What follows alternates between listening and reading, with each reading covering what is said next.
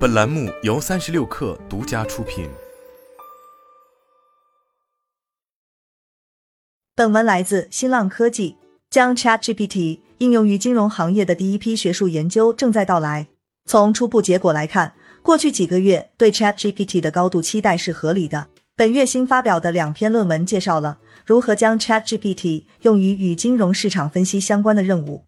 一篇是让 ChatGPT 分析美联储讲话是鹰派还是鸽派，另一篇是让 ChatGPT 判断财经新闻对一只股票的影响是有利还是不利。ChatGPT 通过了这两项测试，这表明在将包括新闻、推特贴文和演讲记录等文字内容转化为交易信号方面，技术可能已经向前迈出了重大一步。这个转化过程在华尔街并不是什么新鲜事。量化分析师长期以来一直使用支撑聊天机器人的语言模型来指导各种策略，但最新的研究表明，OpenAI 开发的技术在解析细微差别和上下文方面达到了全新水平。量化对冲基金 ManAll 的机器学习负责人斯拉维马里诺夫表示，这是少数几个炒作的话题变成现实的案例之一。多年来，该公司一直在使用自然语言处理技术来处理包括财报和 Reddit 贴文在内的文字内容。第一篇论文题为 ChatGPT 能否破译美联储讲话。在这篇论文中，美联储的两名研究人员发现，在判断央行的声明是鸽派还是鹰派方面，ChatGPT 最接近人类。理事满联储的安妮·伦德加德汉森和索菲亚·卡辛尼克的研究表明，ChatGPT 在这方面击败了来自谷歌的模型 BERT。以及基于词典的分类法，ChatGPT 甚至能够以一种类似美联储自己分析师的方式解释其对美联储政策讲话的分类。美联储分析师的解读被作为这项研究的基准。以二零一三年五月美联储讲话中的一句话为例，总的来说，近几个月劳动力市场状况有所改善，但失业率仍居高不下。人工智能解释说，这句话是鸽派的，因为它表明经济还没有完全复苏。这与分析师布莱森的结论类似。他在论文中被描述为一名二十四岁男性，非常聪明，并且有好奇心。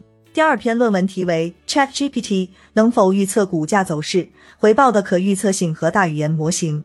佛罗里达大学的亚历桑德罗·洛佩斯利拉和唐月华让 ChatGPT 假装成金融专家，解读财经新闻标题。他们使用的是二零二一年末之后的新闻。ChatGPT 的训练数据中没有包括这段时间的内容。研究发现，ChatGPT 给出的判断与相应股票的随后走势在统计上存在关联。这表明 ChatGPT 能正确解析新闻标题的含义。论文中的一个例子让 ChatGPT 判断新闻 Remini Street 在与甲骨文的诉讼中被罚款六十三万美元对甲骨文是有利还是不利。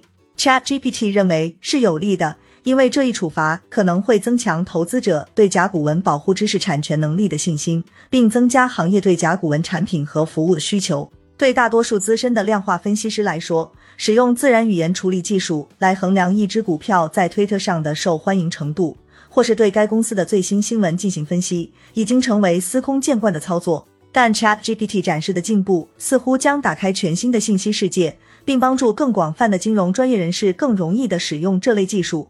对马里诺夫来说，目前人工智能的阅读能力几乎和人类一样好，这并不令人惊讶。但 ChatGPT 可能会加速技术应用的进程。当 ManAll 首次构建模型时，这支量化对冲基金需要手动将每句话标记为对一项资产是正面或负面，为人工智能提供解释语言的范本。随后，该公司将整个流程变成了游戏。对参与者进行排名，计算他们对每一句话的认可程度，这样让所有员工都可以参与进来。这两篇新论文表明，ChatGPT 甚至可以在没有经过专门训练的情况下完成类似任务。美联储的研究表明，这种所谓的无训练学习已经超过了以前的技术。在根据一些具体例子对其进行微调后，技术还会变得更好。马里诺夫之前也是一家自然语言处理创业公司的联合创始人。他说：“以前你必须自己标注数据，现在你可以通过为 ChatGPT 设计正确的提示来实现数据标注。